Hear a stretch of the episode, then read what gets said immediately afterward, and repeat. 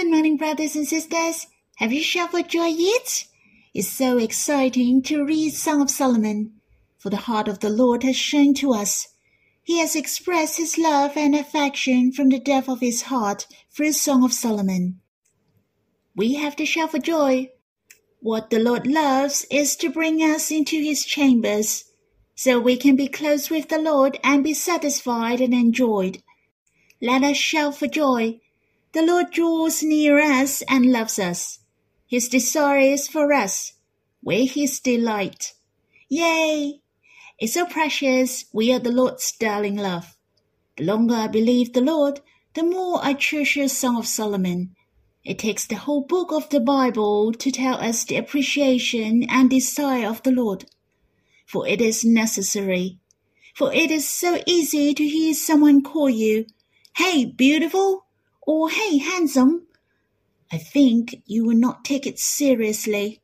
Even you heard it, you would disagree with that, for it is a casual compliment. But the sincere command means a lot to you. We don't want a tacky appellation. The worst is the fake calling. However, there is Song of Solomon in the Bible. How precise and detailed are the praising and appreciation. Definitely, it is real. The compliment of the Lord is delivered through understanding. That means he cherishes very much his declaration of love and affection. Not only he sees our appearance, our behavior, he even knows our hearts. We're the one and the only, matchless. Hence, if you read Song of Solomon, not only you can feel the Lord's personal love, as well as the love of his delights and his desire. I'd like to sing a hymn with you in Songs of Love, Song 184, His Delight and Desire. We will sing the second, the third, and the sixth stanzas. I have captured your heart and soul I'm your lily among thorns, your banner on me is love. Now I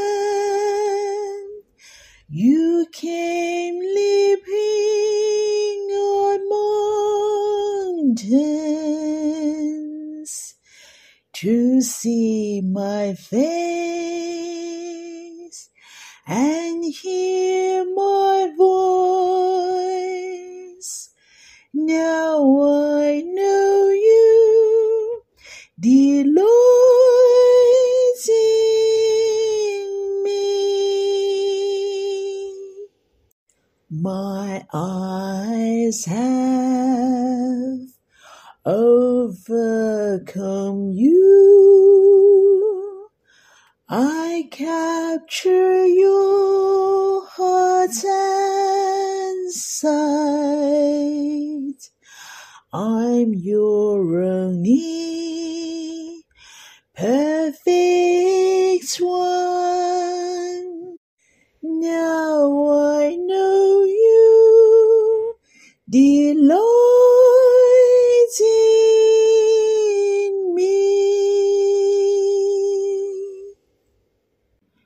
Precious! The song mentioned we have captivates the Lord's heart and his eyes. Thus, we are not ordinary at all. It's so good that the lyrics mention we're the lilies among thorns. He delights in us. He even came and became a man. Leaping on mountains, he came to see our face, to hear our voice.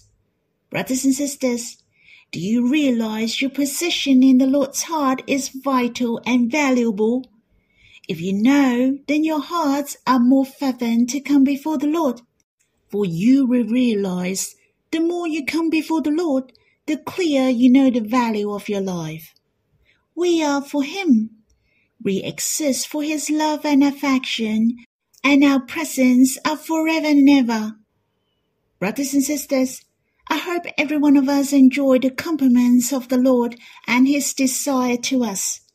Let us enter into His chambers with Him to enjoy the love of the beloved since the beginning. Shall we sing this hymn again? I have captured your heart and sight. I'm your lily among thorns, your banner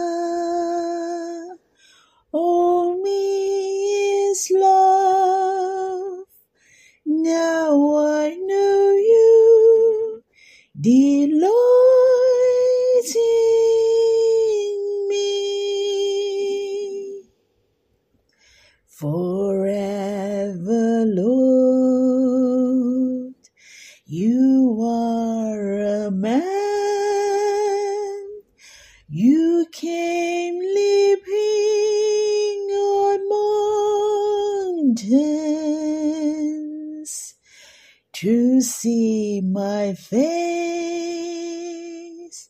and hear my voice. Now I know you delight in me. My eyes have overcome you. I capture your heart and sight. I'm your only perfect one.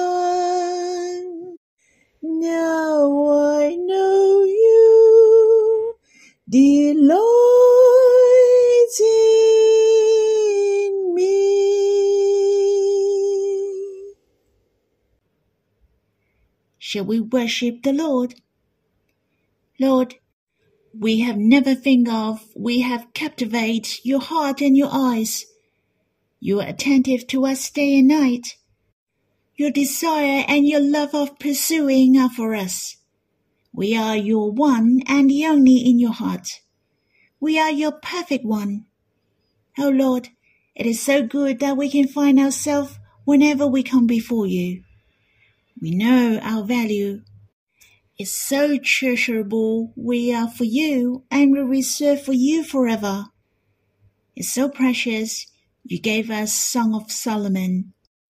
Your praising to us is from top to bottom and from bottom to top.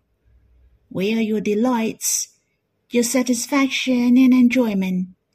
Even a glance of our eyes, our thoughts, our trust in you, our drawing near to you have captivated your heart. O oh Lord, may every one of us embrace your love deeply. Brothers and sisters, I hope you have time to draw near the Lord personally, to worship Him and come before Him. You can stop the recording and stay in the loving bosom of the Lord. Then you can continue my sharing when you're done. May the Lord bless you. Brothers and sisters, we will read in Song Solomon, chapter 4, verse 9. Shall we read the verse? You have captivated my heart, my sister, my bride. You have captivated my heart with one glance of your eyes, with one jewel of your likeness. My heart was attracted by one sentence initially. You have captivated my heart. It is written twice in one verse. So you know how the beloved want to emphasize his darling has captivated his heart. It also tells us that we make the Lord's heart goes crazy. He reacts straight away. Truly, we have captivates the Lord's heart. He is not heartless like a stone. His heart is satisfied and be glad in us. You can look up and experience. His heart is joyous when we come before him. He's so happy when you think of him. Sometimes I guess the heart of the Lord is easy to satisfy because of us.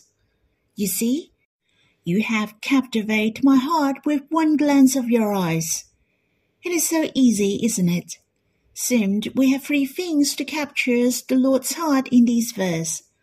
The first thing to capture his heart is our relationships with the Lord. You have captivated my heart, my sister, my bride. It is our relationships with the Lord captured his heart. He is overjoyed and satisfied, for he has gained me. We are related with him. The Lord is head over heels in love with us. His heart lifts up. The word captivate has the meaning of being kept enclosed, seemed to gain his heart vigorously. It's so wonderful. My heart felt so sweet. For us, we don't have to do anything. Yet his heart is overjoyed and content in us. For we have the closest, the nearest, and the most valuable relationships with him. We are his sister, his bride. In addition, sister and bride have the dual relationships. Just like we are created by God, we are related with God from the beginning. Just like my sister, a relationship which is very intimate. Seemed like the elder one should protect the younger one. We are loved and protect. I felt like the Lord is responsible to love me, to protect me, and take good care of me. My heart is enjoyed and settled in this steadiness. I am the sister of the Lord. The second third of relationship is the bride, it is not the responsibility of the beloved to love his darling. The Lord has no obligation to love us, but his desire is for us. He even pay at all cost. His precious blood, we are redeemed to him forever. Hence, I suppose the Lord has made a tremendous effort to gain this relationship, so he treasures it very much. Let me give you more information about my sister. In the English version, the word my sister is appeared five times in Song of Solomon, and this is the first time. And the beloved didn't address his darling as sister in the first three chapters in Song of Solomon. And I noticed one thing which is quite remarkable. And four out of five times, my bride and my sister uh, appeared hand in hand. And the last time is in of Solomon, chapter 5, verse 2. It mentioned, I slept, but my heart was awake. A sound, my beloved is knocking. Open to me, my sister, my love, my dove, my perfect one. It's a bit special here, and I will go into detail when it comes to Song of Solomon, chapter 5. When the precious relationship of my sister and my bride are placed together, since this plan is from the beginning to the end. The plan which is the first to the last is the same. The beloved's heart initiates his love to us since the beginning. It's so amazing. Not only we are created by God out of love, the desires and the pursuit of the Lord, he gave his all, even his boundless and his eternity upon every one of us. I really treasure every one of us is the sister of the Lord, his bride, his ultimate love, since the beginning till eternity. His heart longs to be the union of love with us, to be with him closely. This is his secret of love. Besides, you have captivated my heart, my sister, my bride. This dual relationship which makes him satisfied. On the other hand, we can captivate the Lord's heart with one glance of your eyes. It's so awesome, isn't it? What the beloved always prays the darling is her eyes.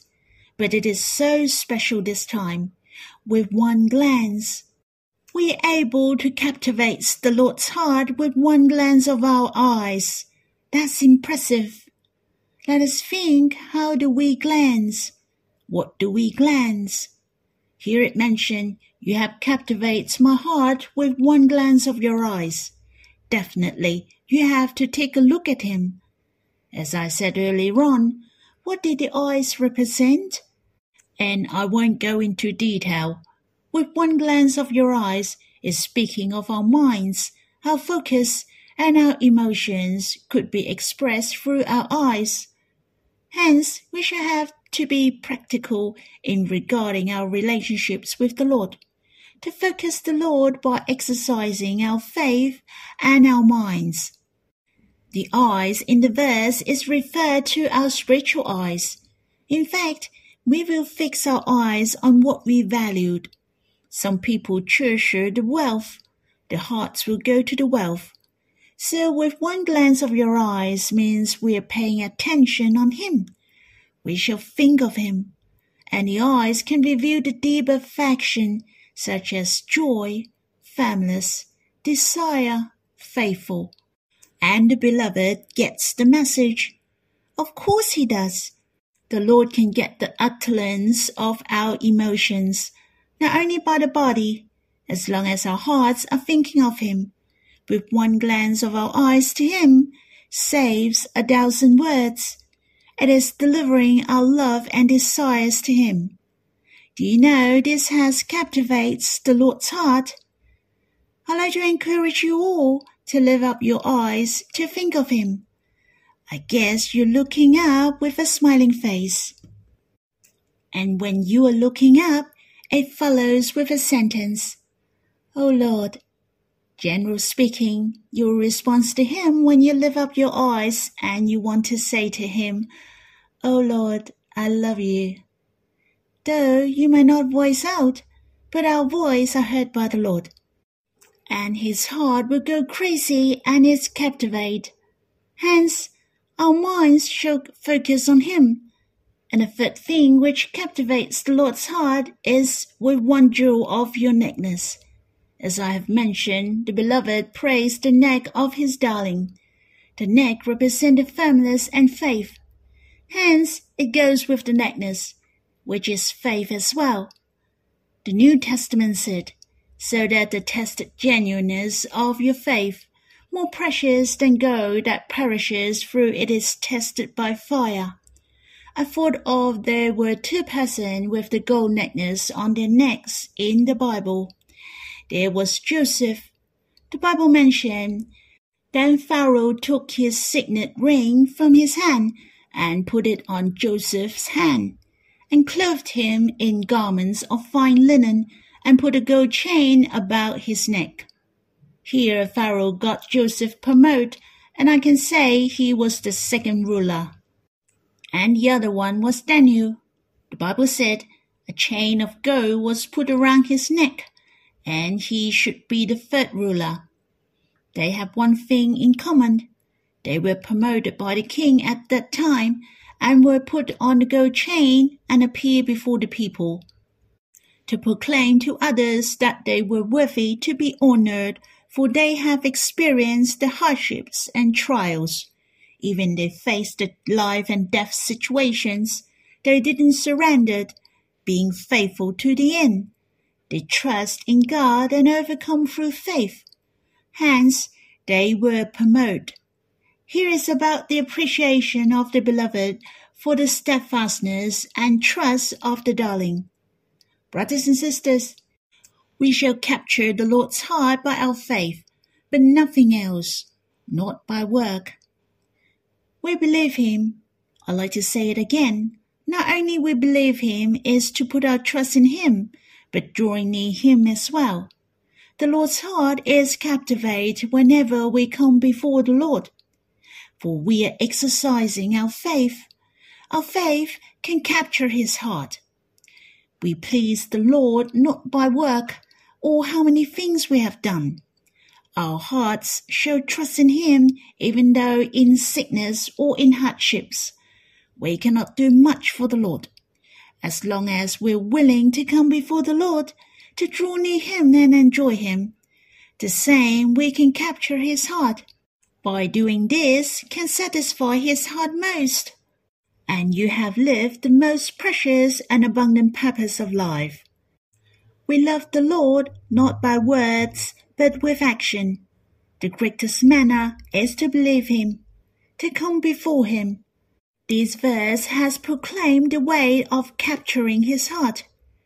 Firstly, we shall value this relationship. My sister, my bride. On the other hand, our minds shall think of him. Let us respond to him. Our eyes shall pay attention on him. Moreover, we shall have confidence in him, to draw near him and trust him. In fact, my life can be very simple, to live in his presence and in his love. Then we can satisfy his heart most. Lastly, I'd like to share to you my impression when I read this verse. I understand that the Lord is the expert of appreciating us. He's very good in appreciation. The beloved has praised the eyes of his darling twice earlier. He has used the objects to describe how beautiful was his darling. For example, behind the veil, eyes are doves. But here he didn't praise his eye in a straight line. I can say it is a praising in a curved line. It is a praising of what her eyes are seeing. With one glance of your eyes, you see, though the Lord is not using an object for comparing how beautiful and how charming is her eyes, yet he was describing the essence behind her eyes. What he can see is the heart of the darling. He knows the focus and the love of the darling to him. Likewise, the Lord is attentive to us. He knows us, and even you have a quick thinking of him to consider for him. The Lord can see how you glance at him. Not only the Lord can see it, his heart has a great response to you. His heart was captured.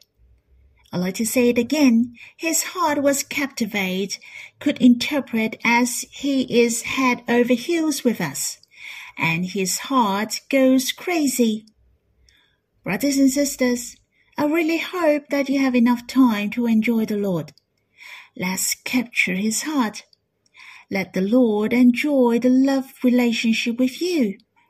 Let your mind be concentrated on him and let him to enjoy your faithful love to him. I hope you can take some time to quiet yourself and continue to think of him, to draw near him if you have time. Let's walk with him and be with him from morning to night. May the Lord bless you.